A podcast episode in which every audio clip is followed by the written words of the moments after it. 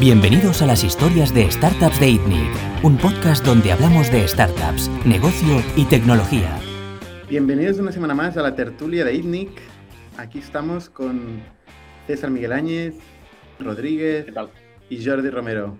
¿Cómo estáis? Hola, ¿qué tal? Muy bien, muy bien. Bueno, ¿qué tal la semana? ¿Cómo la semanita? En medio de turbulencias, seguimos con turbulencias de mercado, con, layoffs, que se siguen anunciando más eh, layoffs en distintas compañías, ¿no? Em, cambios, cambios, ¿no? Se, em, Meta em, ha anunciado que se va Sheryl Sandberg, ¿no? Que era como la, la adulta en la sala, decían, ¿no? Que era la, la, adulta en la sala en Facebook, que era todo como, siempre había sido como muy, muy juego, muy muy orientado a producto, muy ingeniería, y, había alguien que llevó el negocio de, creo que leía, de 100 millones de euros cuando entró a 120 billón. Y siempre cuando hago entrevistas a gente que, que, busco contratar, pregunto, oye, ¿cuál es el diferencial de tu entrada a tu salida? ¿no? ¿Cómo, ¿Cómo, ha crecido el negocio en tu paso? Que dice, bueno, puede, no tener nada que ver. Pero bueno, a veces, a veces correlaciona. Em, y pues imagínate cuando vas a fichar a un ejecutivo y te dice, pues mira, yo entré cuando están 100 millones y salí 14 años, 14 años, que bueno, es tiempo, eh, después en 120 billón. Not bad. La contratamos. ¿Qué, pensáis de Cheryl? Sí, ¿la contratarías, Juan?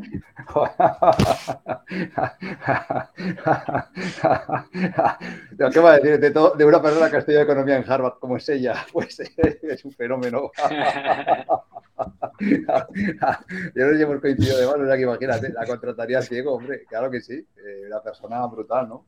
Eh, y manteniendo durante 14 años un equilibrio muy difícil entre el go-to-market, la gente seria, dices tú, ¿no?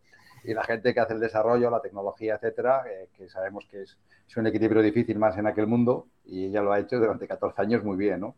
Y bueno, ahora que sale, pues salir de una compañía cuando lo has llevado de 100 millones a 120 es una buena salida, ¿no? Ha salido en un buen momento. Se ha salido bien, por la puerta grande, ¿no? Es como hay que salir siempre, por la puerta grande. ¿Creéis que ha pasado algo ahí? Ella, ella lo que dice es que se, se quiere dedicar a la, a la, ¿cómo se llama esto? La, Filantropía. la caridad, la eso, la filantropía. la caridad, iba a decir. esto se lleva mucho en, en Estados Unidos. Esto, hay mucha gente que, que se dedica a eso se dedica a la filantropía. es que después de, después de tener este trabajo, ¿qué, más vas a hacer, no? ¿Cuál, es el siguiente paso? Algunos han montado un estudio de diseño como Johnny Ive y otros, pues, filantropía. Ya. A mí lo de la filantropía me parece fabuloso, ¿eh? me parece genial. Eh, aquí en España se lleva también mucho la filantropía, pero es a costa de meterte la mano en tu bolsillo. la filantropía de verdad es cuando te metes la mano en tu bolsillo, pero rascas bien el tuyo, no de los demás, y eres generoso, ¿no? Y, esto es lo que se hace allí y, vamos, seguro que va a hacer una, se va a rascar la mano en su bolsillo, que debe ser muy profundo además, y puede hacer ¿tú, cuándo eres un ejecutivo en Estados Unidos, em, Juan, que has sido muchos años un primer ejecutivo en Estados Unidos, ¿te, dedicabas también a la filantropía o cómo, cómo ibas? La, compañía, sí, claro. La compañía, sí. ¿Qué significa eso? Apoyar a comunidades, apoyar a pues, eh, programas de educación. Nosotros teníamos programas de educación porque la mujer del fundador está muy preocupada por eso. Los temas de educación de barrios marginales, ayudas económicas, programas de tal, dar charlas también en esas zonas, animar a los chavales a que salgan de esa situación, todo ese tipo de cosas. ¿no? cada empresa, es muy normal en Estados Unidos cuando una empresa alcanza un cierto volumen de ventas o de beneficios y tiene un cierto tamaño, hacer algo por la comunidad en la que está. ¿no? Eso es muy normal, está muy asumido, es voluntario te rascas tu propio bolsillo y lo haces, ¿no? Y colaboras de diferentes maneras, no solamente económicas, sino también con tu tiempo. es otra manera también importante de colaborar, ¿no? Y eso es muy normal y ahí se hace mucho. O sea, casi es raro no hacerlo muchas veces cuando tienes un cierto tamaño. ¿Pero es, a nivel de personal o es a nivel de compañía? Es a nivel, es a nivel de compañía, eh, de compañía y también a nivel personal, ¿no? Porque hay gente que se involucra eh, también con su tiempo y con su esfuerzo en que esas cosas pasen. ¿Vosotros qué pensáis de una startup concretamente que dedica dinero o tiempo a causas sociales o filantrópicas? ¿Para ganar dinero o como para, para Como contribución social. Como, como, como su único objetivo. No, no, no, una startup que tiene un objetivo que puede ser vender eh, merchandising o software de lo que sea. ¿eh? una startup de, que de, de data. De data. De data. Y que adicional a eso, que es su core y es de lo que vive y de lo que paga sueldos y paga impuestos y paga todo, además dedica parte de su tiempo, porque lo tiene, a dedicarse a hacer una labor social. ¿Es eso?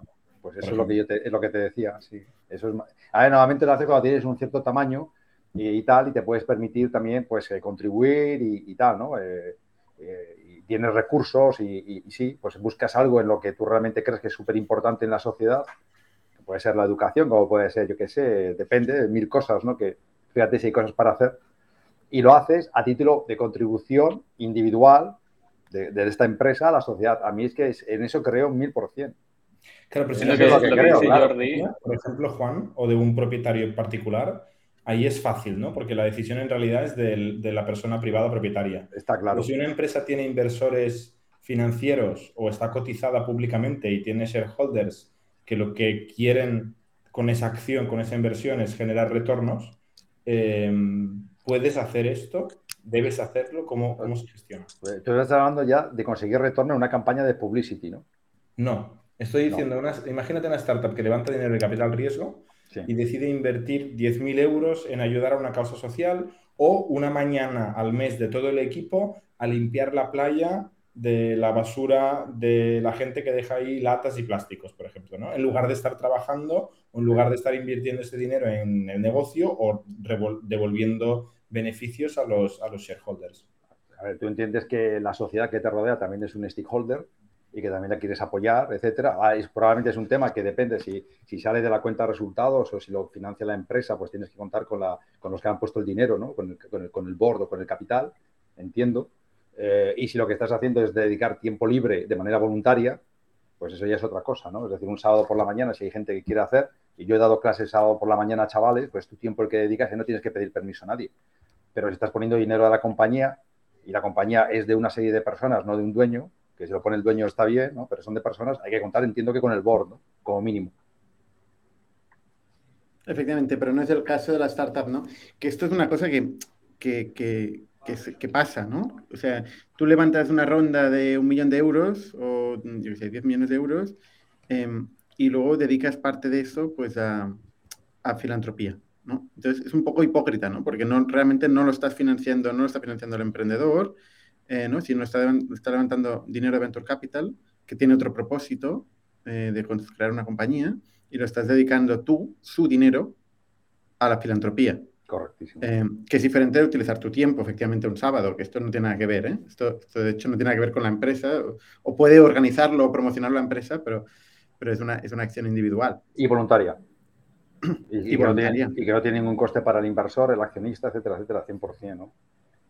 Bueno, yo creo que al final también es un poco cuestión de encontrar el balance entre todo, ¿no? O sea, tú puedes hacer acciones eh, que tengan un componente filantrópico, pero que también te ayuden pues, a contratar mejor o a contratar mejores perfiles eh, o que te ayuden a llegar a, un target concreto de, cliente vendiendo de la empresa que sea. al final puede ir de la mano y no, y no pasa nada. Ya, pero ella se mezcla, César. Los incentivos allá se mezcla, César, allá se mezcla lo que es filantropía con lo que es campañas de relaciones públicas y hablamos de otra cosa, porque claro, vamos mezclando cositas y al final lo que estamos haciendo es una campaña de relaciones públicas para decir qué guay somos y tal, y pero, volvemos en lo otro. ¿y qué, problema hay? O sea, yo, yo, siempre he visto esto como la mejor, lo mejor de los mundos. O sea, para mí mi trabajo no es un trabajo, sino que es un poco lo que yo dedico a mi pasión, ¿no? Y, y resulta que lo que estoy haciendo creo que tiene un bien, es un al mundo, entonces ya de por sí, de por sí mi actividad creo que genera un valor, pero además de este conocimiento creo que lo puedo compartir, que es lo que hacemos en esta tertulia y en el podcast de INNIC, ¿no? Pues, eh, pues resulta gratuitamente, que... Lo, lo, hacemos gratuitamente, gratuitamente. Todos. Exacto, claro, porque gratuitamente os arrastro gratuitamente a todos para que compartáis lo que vais aprendiendo. Entonces hay gente que resulta que le sirve, ¿no? Y, luego aplica esto para hacer otras cosas. Hay distintas y es en horario laboral, ¿eh? Esto lo están pagando nuestros inversores. Bueno, no, no lo pagan nuestros inversores porque vamos, horas metemos todo bien, aquí, César, todo bien. Todos metemos aquí horas, César, que, que, que, da igual, recuperamos horas todo el tiempo porque vamos, eso, no es el problema. claro, eso sí. Tenemos horas para pagarle la filantropía, César. Básicamente esta es la conclusión. Y esta es mi filantropía. Pero bueno, Volviendo a Sheryl Sandberg, sí. que ha dicho filantropía y, nos hemos ido. Eh, o sea, al final se va una persona que entró eh, hace 12 años, 14 años creo, antes del IPO, ¿no? Con el objetivo de, ayudar a generar negocio, ¿no? Zuckerberg era el tío de producto, tío tecnológico, con la visión, obviamente, ¿no? Pero que no conseguía arrancar la maquinita de negocio y, y Sheryl era la supermanager que era capaz de generar el negocio, ¿no? Entonces, lo que yo he estado leyendo es que Sheryl empezó a irse en 2011 y que lleva como marchándose de Facebook desde 2011, ¿no? Pero luego han ido pasando crisis tras crisis Primero, bueno, hicieron la IPO y fue más o menos bien, pero luego resulta que no había ido tan bien, que la monetización, que el mobile, que el vídeo, que las adquisiciones, que el content moderation, eh, que Cambridge Analytica, Donald Trump, 6 de enero o 5 de enero, ¿no? O sea, todas las diferentes crisis y situaciones críticas de, de Facebook Meta han ido como reteniéndola y yo creo que ahora quizá ha encontrado una ventana de relativa paz de Facebook. Obviamente Facebook está en un momento crítico, pero con todo el mercado. No, es un momento súper crítico solo de Facebook, sí que es un momento crítico de todo el mercado. Y quizás conseguido una ventana para decir, yo me largo de aquí, que llevo ya muchos años picando piedra. Y antes decía que ella tiene un, o sea, se le ha rumoreado como CEO de muchas compañías, ¿no? Y leí que de, de Disney, eh, ostras, ahora no me acuerdo, pero como de cuatro o cinco compañías muy, muy gordas, se había eh, hablado de Sheryl Sandberg como potencial CEO. Y claro, en, Facebook tiene a Zuckerberg, eh, que es el fundador y que es una persona con muchísima fuerza, eh, pero con mala prensa ¿no? a nivel externo en, Facebook, con lo cual seguramente ahí no tenía ese próximo paso y quizás ha hartado de esperar y, ya se prejubila. Es la conclusión a la que yo he llegado leyendo un poco esta mañana. Bueno, lo importante aquí es que lo, lo, va a sustituir un, un maño, un maño, un aragonés, eh, Javi, le llaman, que vamos, vamos, a, vamos a invitarle a Javier Oliván, em, que vamos a invitarle que participe en una tertulia. Voy a decir a Laura que le La que tiene tiempo libre ahora es Sheryl Sandberg, no, no este señor. no porque está con la filantropía. que seguro que, que además lleva Facebook. ¿Podemos desmentir que Sherry Chamber está en el pitch luego? ¿Podemos eh, desmentirlo? Invitado sorpresa. Hay siempre sorpresa en los pitch, como vais viendo, cada semana nos sorprende a alguien. Es que lo, peor es que nos sorprende a nosotros también, ¿no? Muchas veces sí. Em, y por cierto, hablando de, novedades, eh, concretamente hace dos días, otra novedad ha sido el email de Elon Musk el email de Elon Musk que básicamente ha mandado a todos los empleados de, Tesla, eh, y no sé si de SpaceX también, em, donde básicamente eh, anuncia que remote work ya no es aceptable.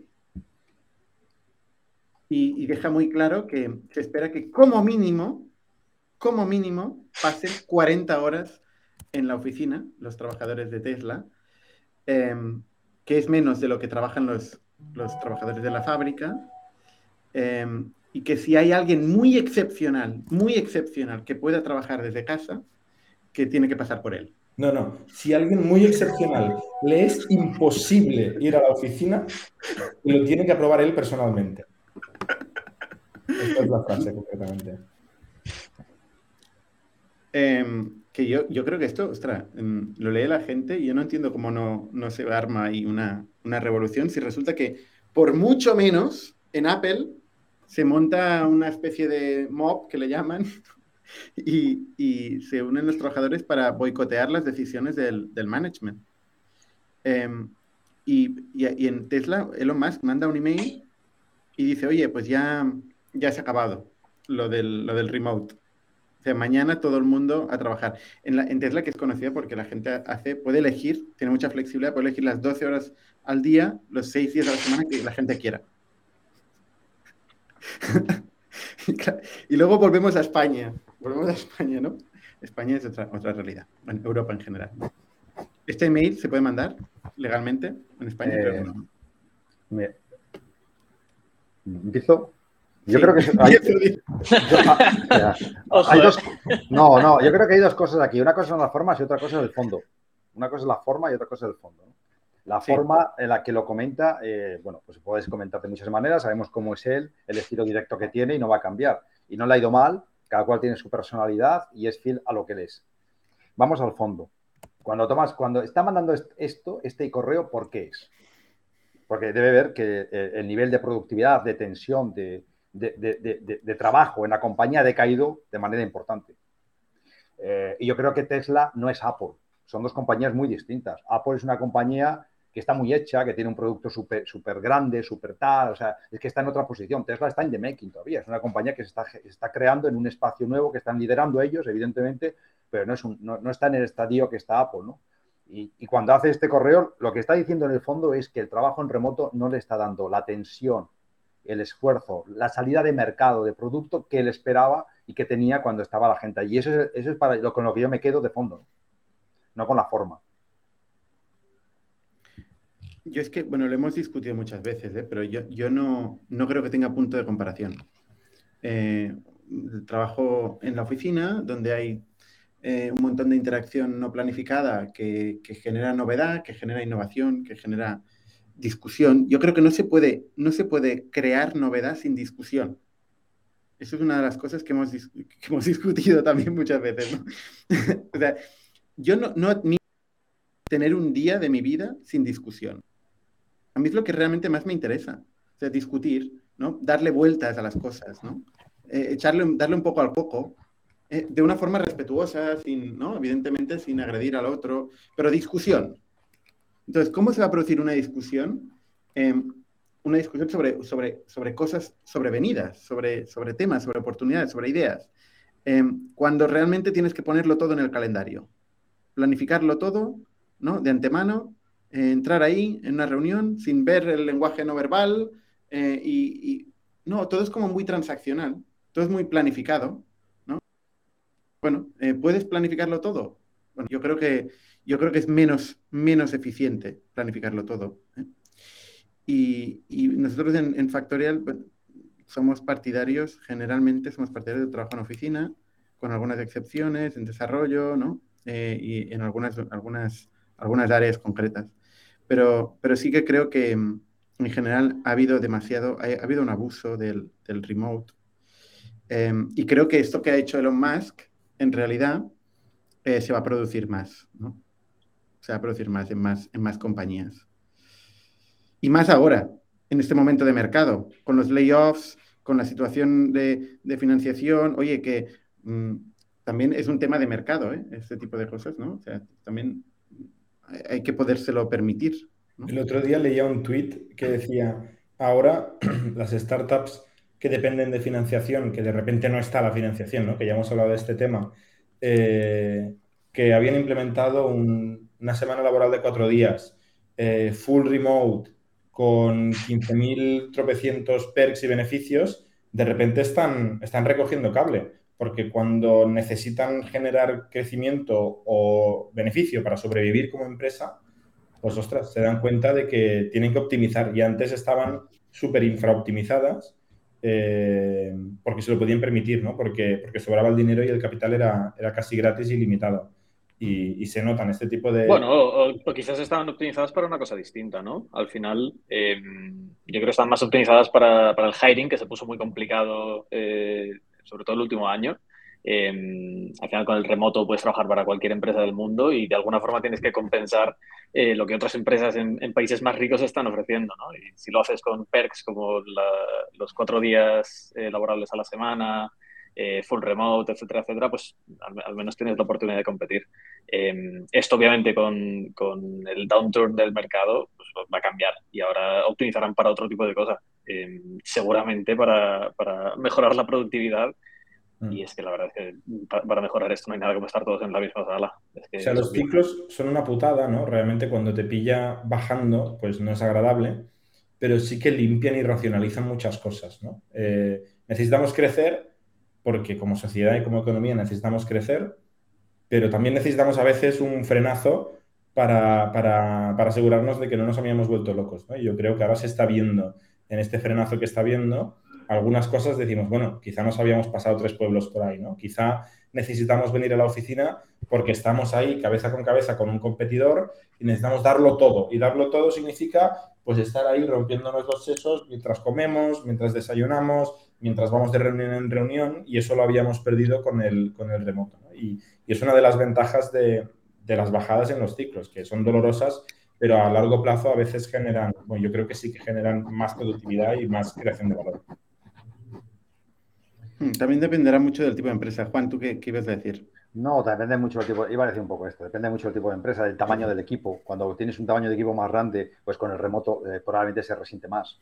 Y cuando el equipo es más pequeño, que está más coleccionado, más tal. Depende que hayas contratado una persona en remoto o no. También ha habido mucha gente que no has contratado en remoto y de repente se apunta al remoto. Es distinto que cuando ya es de remoto del principio. Eh, si tienes sistemas, no tienes sistemas creados para eso. Pero efectivamente, o sea, la tensión que tienes en, trabajando en el equipo conjunto, como decía Bernat, discutiendo ideas, viviéndolas, el acaloramiento de, tal, pues en remoto es muy diferente. Eso está claro. Eh, y en un downturn de mercado, pues las compañías van a estar mucho más tensionadas y es obvio que él ha entendido que en su compañía falta tensión. Y ha tomado una decisión de, manera como abrupta, pero una decisión de, hostia, esta compañía necesita tensión porque así no podemos seguir. Es un aviso también para otras compañías que van a hacer lo mismo, lógicamente. Pues sí. Otras cosas que he visto, yo no sé si vosotros habéis visto cosas esta semana y si no os voy soltando un poco lo que voy leyendo en Twitter. y me dais vuestra opinión. Y yo todavía no he visto. perdona, porque la desaceleración económica parece clara. ¿eh?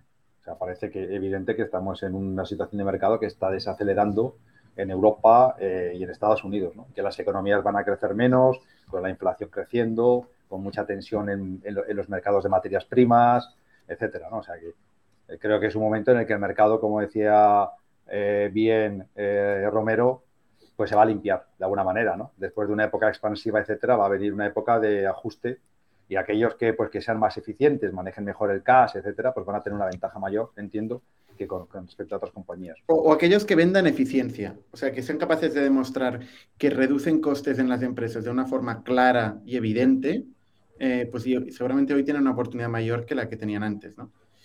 Em, está claro que la gente que vende, que vende a startups o empresas tecnológicas y vende por seats, ¿no? por, por número de personas, eh, pues va, va, a vender menos.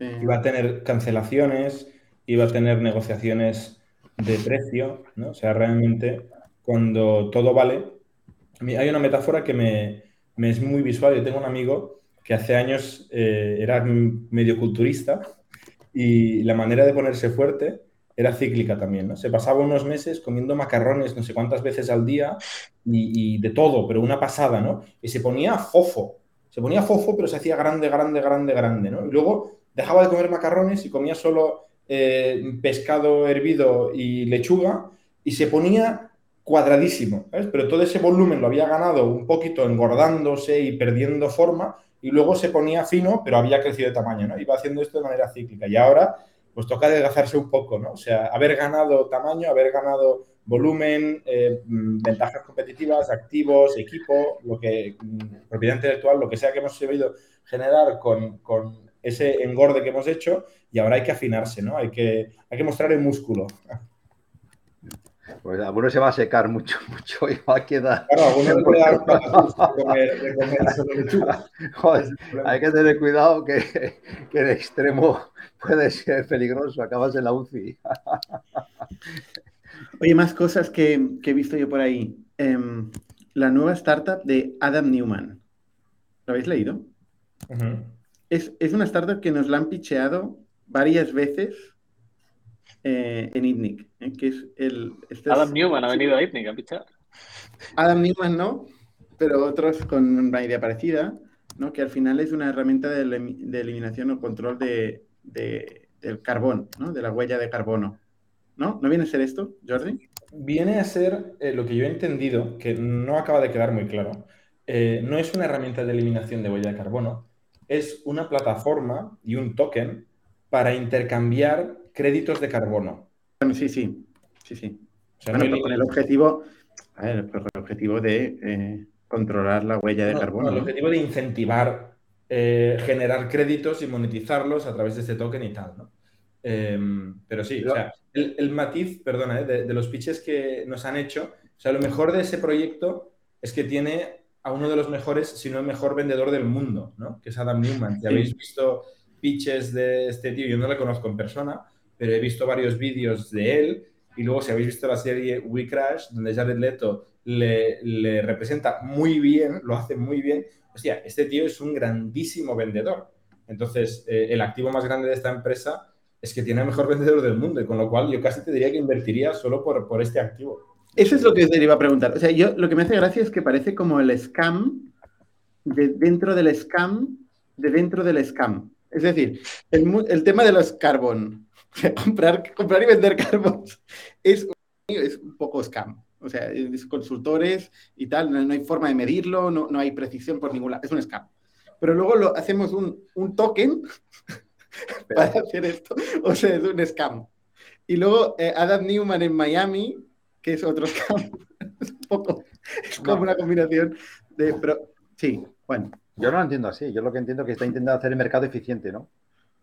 En la compraventa de créditos, un mercado para él, Sí, bueno, es lo que intenta haciendo el mercado eficiente es ganar dinero, evidentemente, eh, pero eh, lo que está haciendo es el mercado más eficiente usando eh, pues, pues, las cripto. Entonces, lo que hace es un mercado en el que, está muy regulado, que es muy difícil comprar y vender créditos, donde es muy laborioso, lo que, lo que sea, es lo que intenta es hacer un mercado más transparente y mucho más competitivo y mucho más fácil de acceder. ¿no? Creo, que es lo, creo que es lo que vende, pero, pero no lo sé.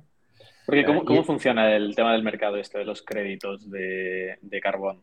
Yo, es que no, sé cómo funciona, si alguien lo pudiera explicar. Nos, lo han pichado muchas veces. Si tú quieres contaminar, tienes que comprar créditos. A día de hoy no, no, no, lo entiendo. Tú tienes créditos. Si quieres contaminar, tienes que comprar créditos, básicamente. O sea, y entonces, pues es un mercado que está abierto porque hay una serie de créditos que están a, a disposición de ser comprados o vendidos. Hay empresas que, que, te venden créditos y tú compras créditos y puedes seguir contaminando básicamente. Entonces, entiendo que estos créditos los, generan empresas que quitan carbón de la atmósfera. Okay. Un ecosistema de consultores que te hacen papeleo y te dicen cosas. En base a cosas muy random, como yo que sé, cuántas facturas. Hemos generado ya hoy enemigos, toda la gente que es fanática del remote, toda la gente que apoya el ecosistema de créditos de carbono. Vamos, vaya día. ¿eh? A ver, pero es que yo, el ecosistema de créditos de carbono, discúlpeme, lo he visto eh, en la industria del cemento, esto no es de ayer, viene de hace mogollón de tiempo y al final acabas contaminando, no contaminando, en España 10 para acabar contaminando, en Marruecos 1000. Y hostias, que yo sepa todo va al mismo cielo, no hay dos cielos, el de España y el de Marruecos, va al mismo sitio, a la misma capa de ozono y al mismo lugar. O sea, esto es así, o sea, acabas eh, contaminando más, el total, el agregado es que acabas contaminando más. Lo que pasa es que estás llevando de un sitio donde contaminas pero más eficientemente a un sitio donde ya contaminas, ya te cuento, porque en China, pues ya te cuento cómo contaminas, o en otros países, o en África, en otras partes del mundo. Entonces, hostia, pensar que hay varios cielos y depende de dónde está tu fábrica, va un cielo, va a otro cielo, pues va al mismo tú. Pero hay un negocio montado en todo esto y la Unión Europea es muy, muy taxativa, ella es muy, eh, muy estricta, más que en ninguna otra parte del mundo, y entonces pues se genera este mercado de créditos. Pero también en Estados Unidos es menos, es bastante más laxo que Europa en esto y en otras cosas, ¿eh? también en los transgéricos, en los cereales y en muchas cosas. es mejor, siempre. A ver, no, es que sea mejor, es que eh, cuida más su industria. Hostia, eh, es, de sentido común. Y China cuida todavía más. O sea, en China ya no te digo.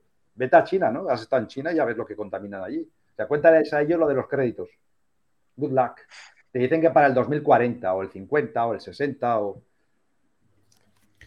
bueno, Adam Newman lo está haciendo en Estados Unidos. Sea o no eh, oportunidad, mm, seguramente lo será en el momento en que ha invertido 70 millones de euros en A16Z, ¿no? Andreessen Horowitz em, y, General Catalyst, eh, ¿no? y fondos muy, muy reputados. Y es lo que os, pregunta, que os quería preguntar, ¿eh? ¿invertiríais en... Eh, ahora imagínate que nos pichea, nos viene a pichear igual que los otros, viene aquí Adam Newman, con una de estas sorpresas de los jueves aparece Adam Newman y nos dice, y nos dice que quiere revolucionar el espacio este, ¿no? Con, montando una nuevo blockchain eh, para controlar el carbono. Entonces, ¿vosotros invertiríais? Yo invertiría en cualquier cosa que haga Adam Newman muy al principio, porque es un, es un genio. ¿Y Elizabeth Holmes? No, Elizabeth Holmes no. Pero Adam Newman ha construido un negocio que ahora eh, crece, eh, ha tenido y tiene planes a profitability y que vale mm, casi 10 billones de dólares que ninguno de nosotros ha hecho. Bueno, no sé, a excepción de Juan. Pero, pero es un tío que ha creado muchísimo, muchísimo valor. Obviamente ha pegado patinazos y, ha destruido valor también, ¿eh? pero hostia, talento tiene. ¿eh? Invertiría sin duda, pero vamos, de cabeza. La ecuación riesgo-beneficio, vamos, eh, te da por todos lados. El riesgo-beneficio, indudable. Sí, invertiría sí, sí y sí. Eh, a ver, una cosa, la valoración son 350 millones de euros, ¿eh? Ahí es nada. Con el PowerPoint, ¿eh? El kilo de PowerPoint son 350 millones de euros. O sea, me, lo invento, pero calculo que es un 20% con 60 millones de, ronda, ¿no? Em, pues, tampoco, pues nos la tampoco nos está venido a pichear. Pero eh, yo, no invierto en Adam Newman, no, no, invierto en Adam Newman. O sea, a ver, invertiría si vosotros insistís, ¿no? Y os culparía a vosotros después de todo. Y yo insistiríamos mucho. y luego a ver qué dice. Tú, César, tú, César, ¿qué, qué, qué dices? Y tendría que entenderlo muy bien. No, no, no, suelo invertir en cosas que no entiendo. Así que no sé, tendría que. No, sueles invertir, period. no, bueno, yo qué sé. En memcoins, en memcoins, que las entiendes perfectamente. pues mira.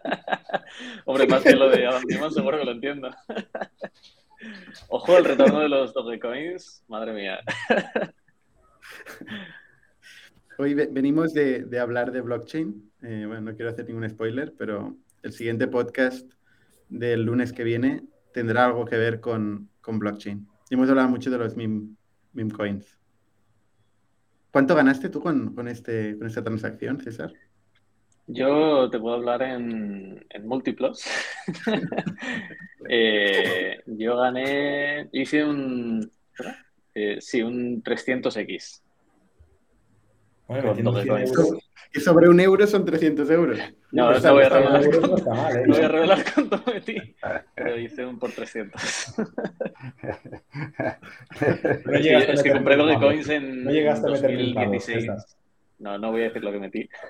Pero, pero era, más de, ¿Era más de 1000 euros o no? No voy a revelar. a ver, está haciendo fundraising, ¿eh? Si hubiera sido más de 1000 euros, quizá no hacía ronda.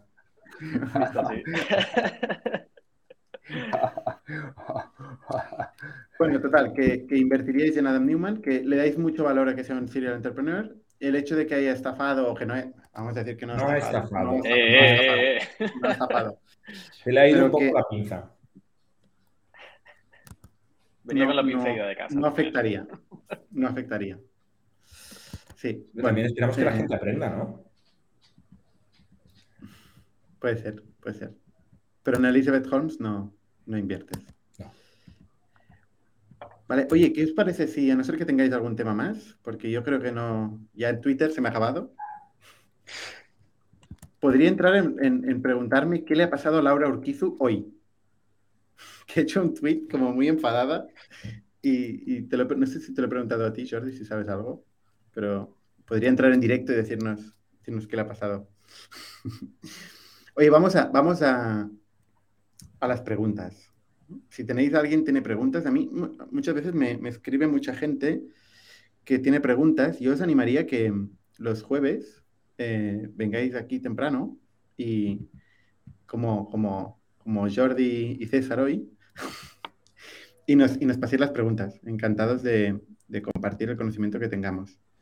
Entonces, bueno, Enrique García dice, estamos en proceso de construcción de una idea y me surge la pregunta, ¿cómo sería el proceso legal de construcción de una startup? Si me pudieses indicar alguna fuente de guía. Claro, esta es una pregunta como muy, muy momento inicial. Es legal. yo hablaría con un abogado. constitución depende mucho del país. Eh, no sé si estamos hablando de España o otro país del mundo, cambia radicalmente. Hablar con un abogado, esa es, la, respuesta. Pero yo con todo el cariño del mundo, Enrique García, te diría que, ostras, mucho más difícil va a ser entender cómo generar valor, cómo crear un producto, cómo encontrar talento, cómo conseguir financiación. O sea, si ya nos estancamos en cómo ir al notario o constituir una sociedad, luego viene lo gordo. Te, diría eso. luego, Arancha Juegun. Dice, una empresa que da beneficios, paga sociedades de empleo y paga el 40% extra de los sueldos de la seguridad social, ¿está en paz con la sociedad o se le debe exigir más? Super, pero yo, yo estoy, perdóname que voy a entrar porque a las 18.12 Javier Valento ha dicho vaya cuatro comunistas. Igual nos hemos explicado mal. O sea, no es que esté en paz. Era ironía, ¿eh? Ya, Era ironía. entiendo que es ironía, pero no es que esté en paz, Arancha. O sea, es que más que en paz, eso es lo que mueve las sociedades. La gente que pone y emprende con su riesgo y genera empleo y paga impuestos y hace que, que, tal. más que en paz. Lo de la filantropía es una cosa si te apetece, si tú quieres esa más más que decís en catalán, creo, ¿no? O sea, si te apetece, pues además y tienes dinero y te apetece darlo o tu tiempo lo das. Pero no tiene ninguna obligación una empresa de hacer eso, absolutamente ninguna. Lo que tiene la obligación una empresa fundamentalmente es de generar valor. Yo creo que el, concepto de estar en paz es el problema aquí. O sea, no, no, es un tema de estar en paz. ¿eh? O sea, uno, nadie, nadie tiene que... Todo depende de los valores de cada uno, ¿no? Em, entonces, si, uno siente que quiere dejar un mundo mejor que el que ha encontrado, pues puede dedicarle el tiempo, su tiempo o su tiempo compuesto, si es un empresario o es un, su tiempo eh, de, su organización o, o, destinar sus recursos a hacerlo, pero no es un tema de estar en paz, creo yo. ¿eh? No sé si Como individuo, no tiene que ser sociedad. Mi, mujer todas las tardes va a pinchar a una persona que no sabe pincharse y que tiene un cáncer y que le tienen que pinchar. Lo hace gratuitamente porque quiere hacerlo. O sea, e, es su tiempo el que está dedicando y dedicar a veces el tiempo es más difícil y es más costoso que dedicar el dinero cuando te sobra mucho. ¿eh? Vale. Em, Felipe Gómez, eh, cambiando de orden, nos pregunta cuál es el stack tecnológico que está más de moda en las startups. Jordi César. Para data hay que usar Latitude, para recursos humanos para merchandising Camalún, pero eh, bajando más en, tecnología, em, JavaScript, todo lo que es web applications, tanto frontend como backend, parece que, que, es lo que se ve más. Luego hay algunos más antiguos que usan Rails como nosotros, algunos más modernos que usan Elixir. Eh, y luego está el stack móvil, eh, donde hay los nativos y hay los, no, los semi-nativos, ¿no? como los React Native y tal.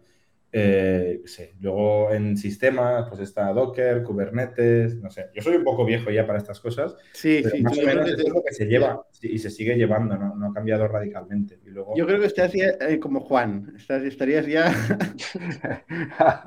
¿Te estás llamando viejo a Juan?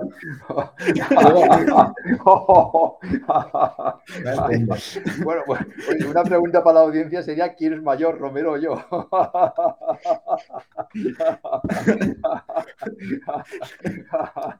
sí, ya te veo. Eh, César, ¿tú, tú, qué, ¿tú, hablas con, gente de data y tal? ¿Qué te encuentras a nivel de stacks? Bueno, pasa que yo, solamente sé de stacks de data. Em, bueno. No, sé si tiene mucho sentido para, una startup que está, que está empezando a tener un stack muy definido. Eh, al final, lo que nosotros estamos viendo mm, suele ser pues, tener un data en BigQuery generalmente. Em, es, lo que las empresas suelen tener, quizás un Redshift, eh, algunos son Snowflake. Eh, luego muchas están utilizando una herramienta que se llama DBT para hacer transformaciones em, y luego pues, una herramienta de visualización como puede ser Looker, Latitude. Em, pero vamos, eh, no, sé si tiene mucha relevancia hablar de, stack de datos para startups que están empezando como las que podrían ir a pitchar al pitch de un tal Andrés Gutiérrez dice muchas cosas. Es un, es un early, primer empleado número uno de Latitude, ¿no? Correcto. y uno de los primeros de Factorial. Y un viejo. ¿Cómo vive? un, saludo para Andrés. ¿Cómo vives de Factorial? del, del, legado. Un saludo, un saludo para Andrés. La Factorial Mafia, ¿no? Entonces, bueno, luego Iván pregunta si se espera algo para el WWDC de Apple. No sé si los que sois más fanboys de Apple. Eh, Yo no he visto nada, nada de lo que van a lanzar. No sé si alguien aquí ha mirado algo. Bueno, Romero, se habla de, de, realidad aumentada mucho, ¿no? De que están sacando patentes y hay muchos rumores de que quizá hacen algún tipo de Oculus, también las, las, las gafas, las Apple Glasses, eh, se lleva tiempo hablando, pero no, o sea, no lo sé, la respuesta evidente es no lo sé, pero estas son las cosas que más he oído últimamente sin prestar demasiada atención. Tú, Juan, no sigues estas cosas, ¿no? Los lanzamientos de Apple. No, ahora mismo no. Y tú, Bernard, creo que consumes, vas más al día de gadgets de Apple que César y yo juntos, ¿eh? ¿Qué dices? ¿Por qué? A ver, ¿Qué? Hoy en día parece que sí. ¿no? la mano, a ver qué teléfono tienes. Sí, es verdad, es verdad.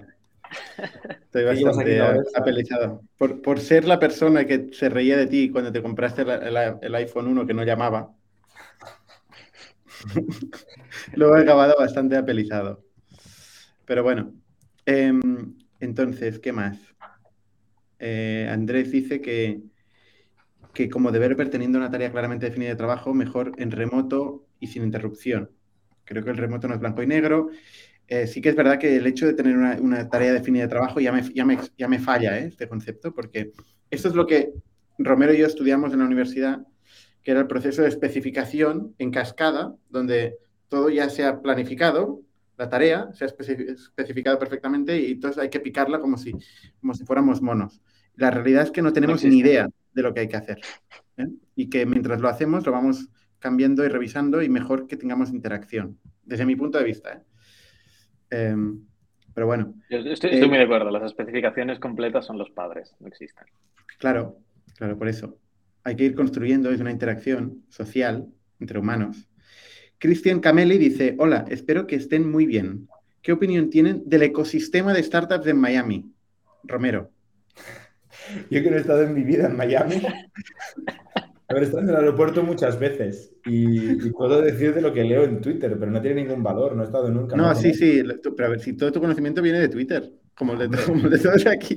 No, pero no, pero quiere decir que. Cosa hago, pero, oye, no sé, parece que ha crecido un montón, ¿no? También te diré que eh, hay, hay, alguna fuga, ¿no? Hacia Nueva York y San Francisco, que parecía que era el demonio San Francisco, parece que está volviendo la gente, ¿no? Se está eh, curando la naturaleza y vuelven a haber desarrolladores en las cafeterías y emprendedores mm, en los parques de San Francisco y tal. Ha, ha vuelto un poco la actividad ahí, pero Miami yo creo que está para quedarse. También es un poco como Barcelona, ¿no? hay un buen estilo de vida, un buen clima, eh, estás cerca de otro tipo de atracciones que no tienes desde San Francisco, eh, como por ejemplo el Caribe, o sea, tiene unas ventajas importantes que atrae al talento que se puede permitir trabajar desde donde sea. Y se hacen mini clusters, ¿no? Se ha hecho un clúster de Venture Capital, se ha hecho un super clúster de Web3, cripto, eh, etcétera.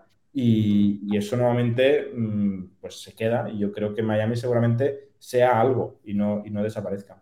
Cada vez hay más gente. Está cada vez hay más gente en Miami. En el centro de Miami. Juan, ¿tú sabes algo de Miami?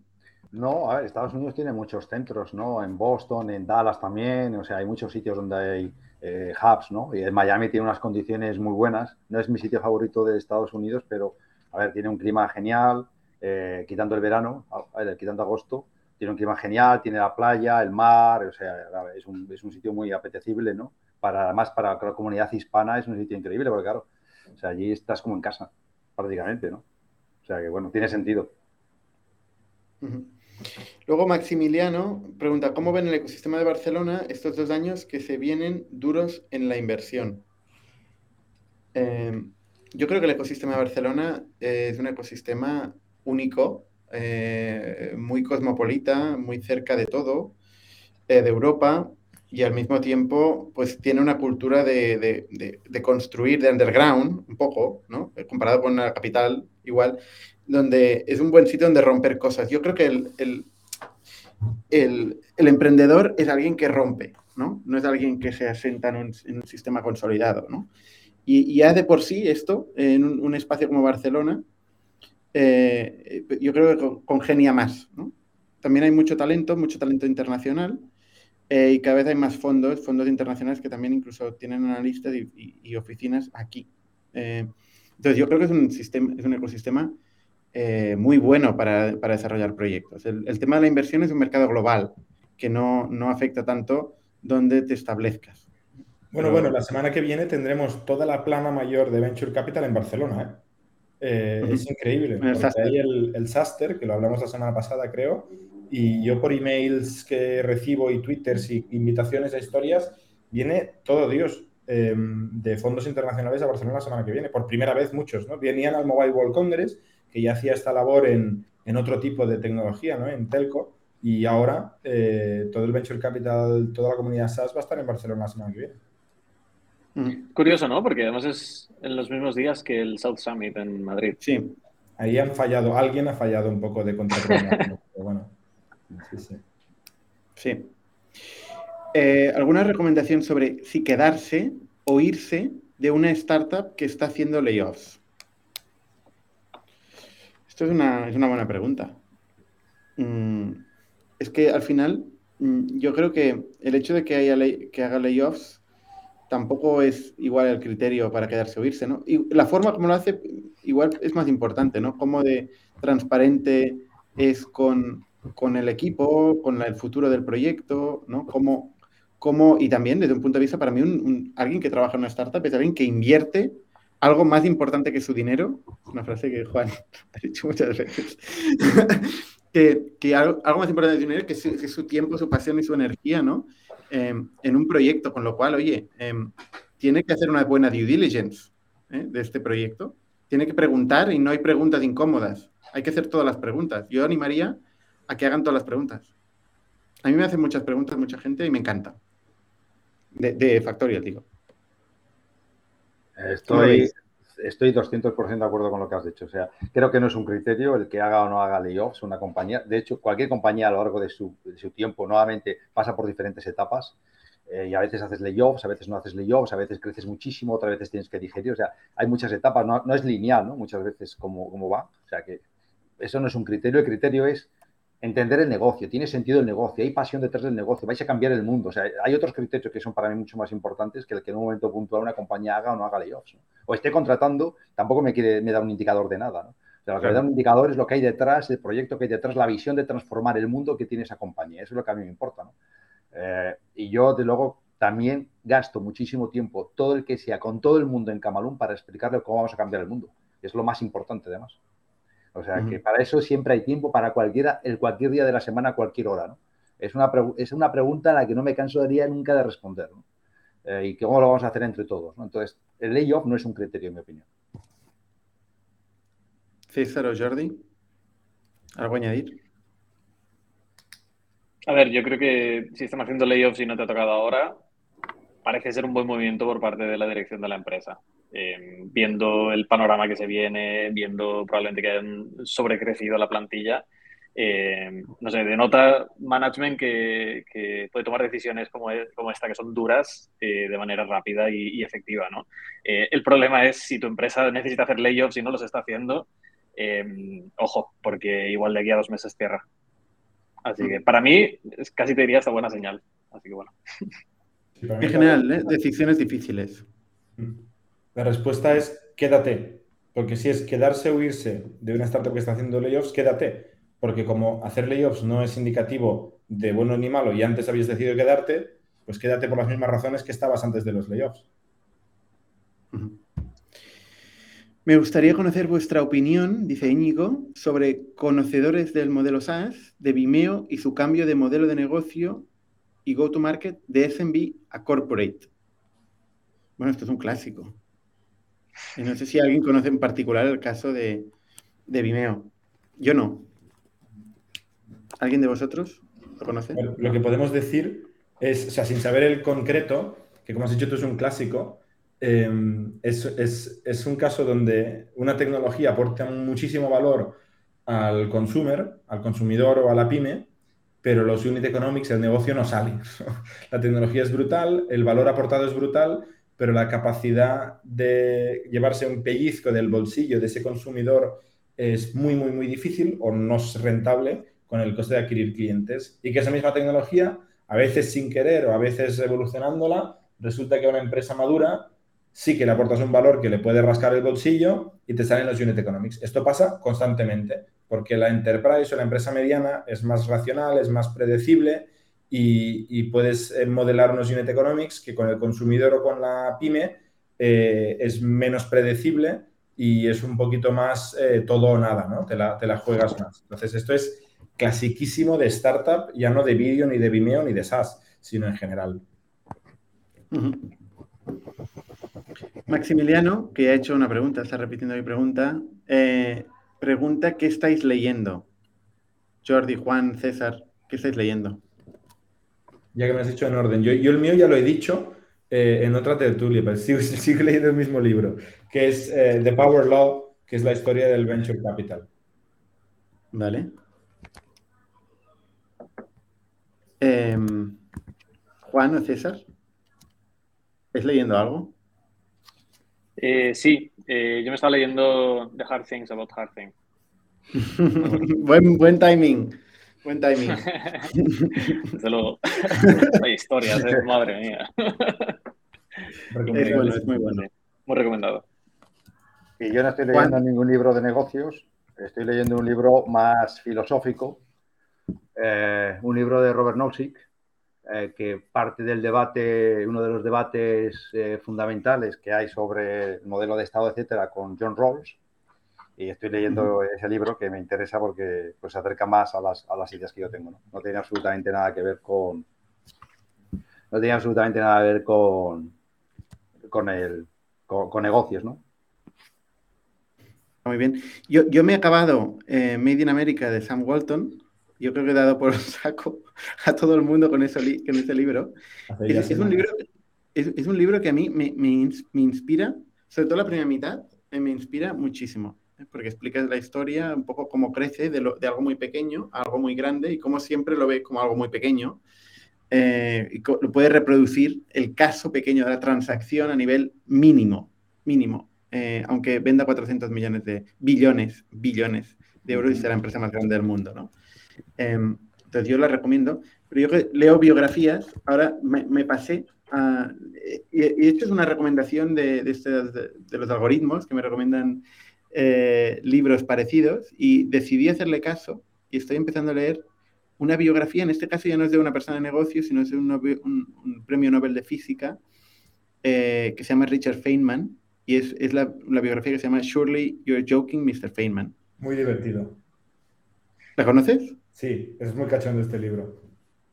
Ah, pues mira. Eh, pues no, no, no ha cogido bien la antigüedad. Hay temas sociales, sexistas, que en aquella época quizá eran correctos, que ahora no lo son. O sea, hay, ciertas cosas que no, han tolerado bien el tiempo, pero este tío me encanta y, además es divertido el libro. Aprendes y es divertido. Muy bien. Oye, pues nos quedamos sin tiempo. Em, nos preguntan si es una burbuja el data science. Eh, César, una, pregunta, una respuesta en una palabra. Eh, no. más, más te vale. ¿Y cuántos años, cuántos años creéis que va a durar este ciclo? Pregunta Hacin. Eh, si nos remitimos al memo filtrado de Sequoia, em, decía un par de años, ¿no? Como, como fuente de conocimiento eh, básica. El memo de Sequoia. Ahora me imagino un señor.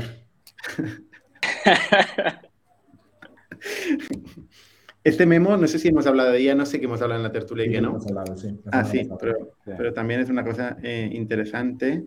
En Nona Swag pregunta cómo lo hacéis para conseguir eh, encontrar un nombre para una startup. Eso es lo más difícil que hay. O sea, mira, lo de antes, lo de antes, lo de cómo constituir todo esto, eh, incluso cómo conseguir dar valor al cliente, esto es fácil comparado con un buen nombre. Se lo pregunta a alguien que se llama Ipnik. O sea, es un supernombre. ¿eh? Nunca han acertado, ¿no? Nada, Factorial está bien, Factorial está bien como nombre. ¿Queréis contar la historia de cómo, de cómo surgió? No, porque no nos ponemos de acuerdo. Yo creo que, yo creo que fue idea mía y Jordi dice que es idea suya. Y no, no estamos encallados. y además no tenía nada que ver con Factorial. Era muchos años antes y para otra cosa. Era para ITNIC, porque a mí no me Era para ITNIC porque la gente decía que era un mal nombre.